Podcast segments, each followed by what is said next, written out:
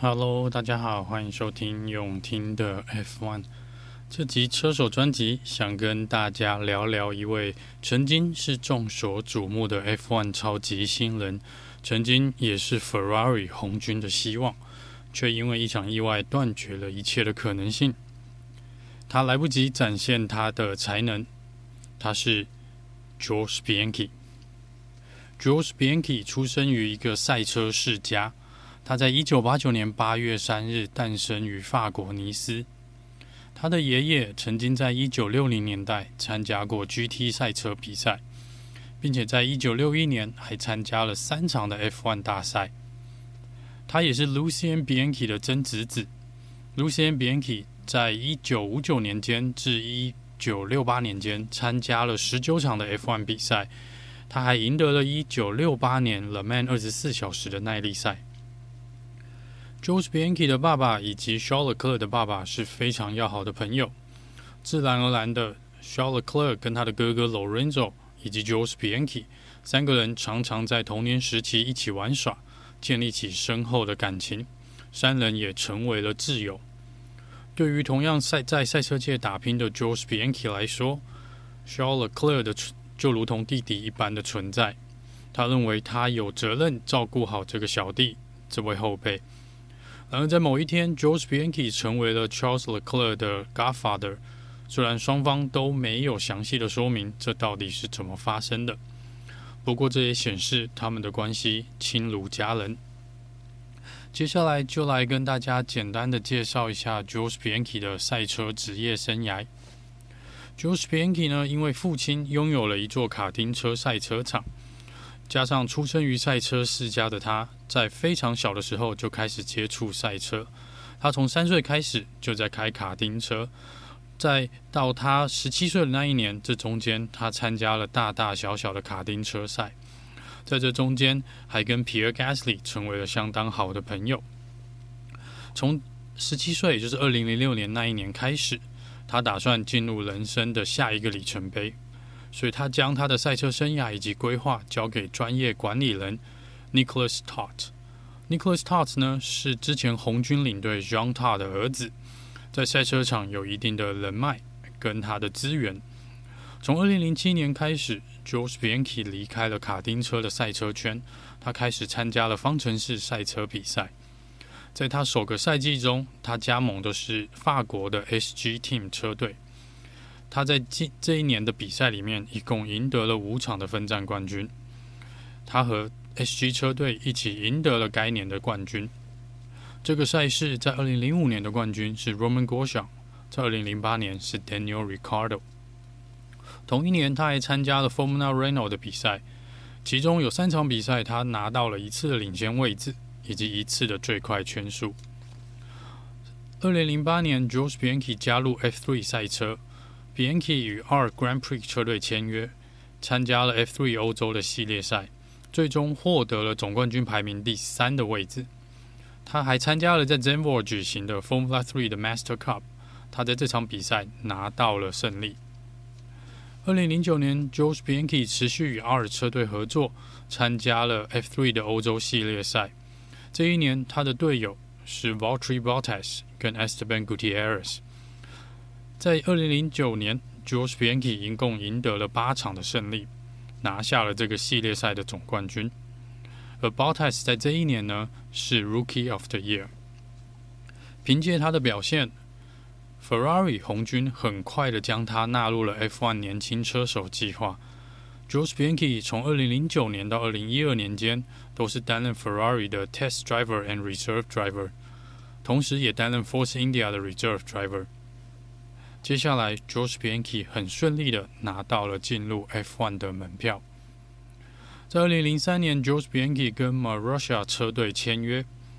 他在当年的呃 Australia 站呢是首次亮相，但却碍于 Marussia 这个车队呢其实资源是不够的，加上是拥有的是比较后段班车子的性能，Bianchi 在 F1 的第一年并没有拿到任何的积分。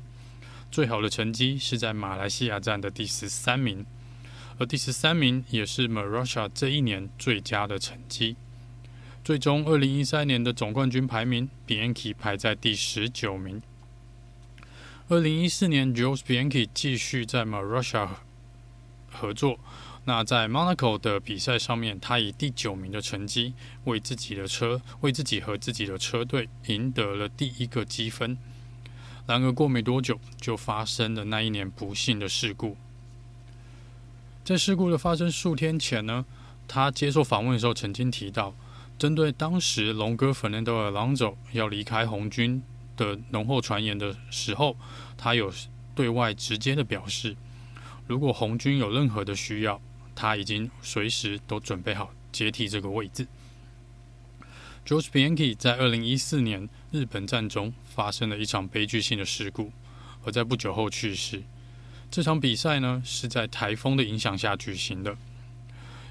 大会决定，因为大风大雨的关系，比赛一开始是在安全车的带领下起跑，前两圈都在安全车的后面绕行，而最后没有办法，还是必须要中断比赛。挥起了红旗，让所有车队跟车手回到了 pit stop。因为雨势相当的猛烈，他们只好在 pit stop 这边等待雨势变小。当雨势已经逐渐变小的时候，大会决定一样让大家回到场上，但是还是在安全车的后面先进行绕行。当时到了第九圈的时候，车手陆续回报，其中主要是 Lewis Hamilton 跟 John Eric Vern 他们回报。他们认为气候以及赛道的状况以及可以进行比赛，然而也有车手反对这时候开始进行比赛。Sebastian Vettel 认为，虽然说在低速的状况下能见度已经有所进展，但是只要一达到时速一百四十或一百五十公里左右，能见度依旧非常的差。大会终于决定在第十圈结束安全车，比赛正式开始，但是雨势并没有完全停止。而中间，我们看到了相当多位的车手，不管是使用全雨胎或是半雨胎，都有打滑的一个状况。到了第四十三圈，降雨造成了赛道上面 Sauber 车队 Adrian Sutil 失去了对车子的控制，Sutil 撞上了第七弯的墙壁。因为这个地点呢，跟旁边工作人员的一个出入口相当的接近。所以当时的呃赛事管理 Charlie Whiting 觉得不需要启动 Safety Car，而是选择挥举了双黄旗。他认为，因为在这个进出口附近，工作人员有足够的时间快速的将车辆回收。即便在慢速减速的状况下，Jose Bianchi 还是因为路面的关系失去了对车子的控制，打滑的他撞上了正在进行回收的工作车。在碰撞后，这造成了 George Bianchi 头部严重的伤害，而且他马上陷入了昏迷。送医急救后被诊断出他患有弥漫性的轴突损伤，也就是脑部连接到脊椎这部分的神经有受到伤害，情况相当不乐观。Bianchi 一共昏迷了九个多月，并在隔年二零一五年七月十七日在家乡尼斯的医院中过世，得年仅二十五岁。这是自一九九四年巴西车手 Ayrton Senna 去世以来，第一位因比赛中受伤而丧生的车手。当时大会这边有一个记录，七千七百四十七天，总共是二十一年两个月有十六天，这是 F1 目前记录中最长的一段时间，没有车手失去他们的生命。在事故发生后，Marussia 在下一场的俄罗斯站仅使用了一辆车比赛。以表示对 Bianchi 的尊敬。在他去世之后，所有的车手跟车队在匈牙利站开始前共襄盛举，共同举办了一分钟的默哀，以纪念这位已故的车手。这场比赛中，每一位车手都贴上了 JB 十七的贴纸，向 Bianchi 致敬。许多的车手参加了 Bianchi 的丧礼，其中包含 Lewis Hamilton、Nico Rosberg、Felipe Massa。Roman Grosjean 以及 Sebastian Vettel，这一天被 Lewis Hamilton 描述为一个非常悲伤的日子。在 Bianchi 过世之后，在一次的访问中，肖尔克勒回忆起 Bianchi 的时候，说到了很多人不知道的事情。他说他很幸运，只有 Bianchi 在他的身边。肖尔克勒说，籍贯来自籍贯是来自呃摩纳哥。这个世界上最昂贵的国家之一，他们家也曾经遇上财务危机。在二零一一年，肖尔克的爸爸因为遇上财务的困境，无法再提供肖尔克足够的资金继续参加赛车比赛。当时他们都已经做好了离开赛车界的准备。这时，George Bianchi 对肖尔克伸出了援手。Bianchi 首先联络了他的经纪人 Nicholas Todt，他希望 Nicholas 利用他的关系以及资源，来想个办法帮助肖尔克留在赛车界。Nicholas 在回忆当时的状况，他说：“其实他对肖尔克并不熟悉，在那个时空背景下，他是其实是非常犹豫是否要帮忙肖尔克，因为他看不到这个车手是否有未来的一个可能性。但最终还是挺身而出，帮了肖尔克。尼克说，这并不是因为肖尔克这个人，也不是因为他当时看到肖尔克的天赋或潜能。”而是因为来拜托他的是 George Bianchi，他信得过这个人，所以 Nicholas 之后呢，也成为了肖尔克的经纪人。在几年后的一次访谈中，Nicholas Todt 提起此事的时候说道：“时间最终证明 George Bianchi 是对的，肖尔克的赛车天赋以及表现完全没有让他失望，而他也带领着肖尔克在二零一八年正式的踏入 F1。”肖尔克指出，George 原本是要登上一级方程式赛车的顶峰，但是在一次悲剧性的事件里面，他在做他最喜爱的事情的时候失去了生命。他总是对我说：“Never give up。”我将永远感谢 George Bianchi，因为他拯救了我的赛车梦想。Charles 至今呢，仍旧支持了 George Bianchi JB 十七相关的协会。时常和皮尔·加斯利一起参加协会举办的大大小小的卡丁车比赛。有时间的话，肖勒克也会开着十七号的卡丁车参赛。而在赛事结束的那一天，也会到现场挥舞格子旗，为活动画下完美的句点。某种程度上面来说，肖勒克承接了并且延续了 Joe Bianchi 在赛车界的意志。Joe Bianchi 去世之后，F1 发生了许多的变化。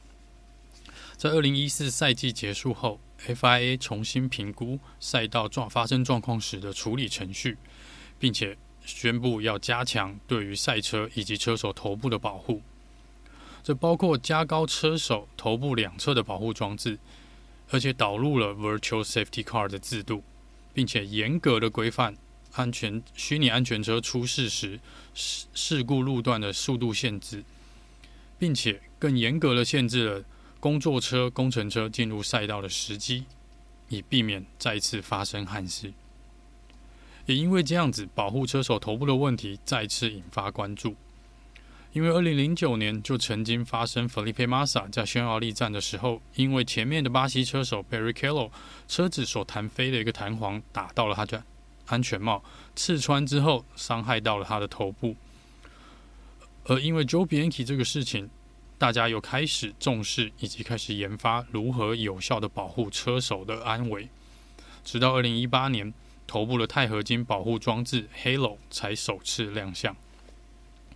然而，Halo 在推出的时候是受到了车队以及车手们的严厉批评，认为它阻碍视线，认为这个保护可能不够。许多粉丝也不买单，认为这有碍观瞻，这个看起来就是很丑。但是，其实自那时候以来，他已经拯救了许多位车手的生命。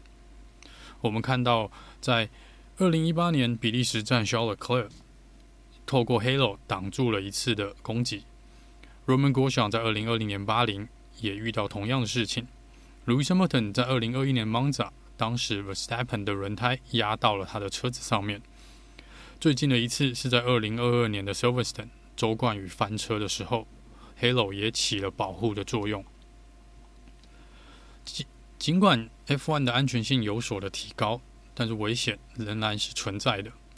因为在人为的状况下，总是有可能没有办法在第一时间做出最正确的判决。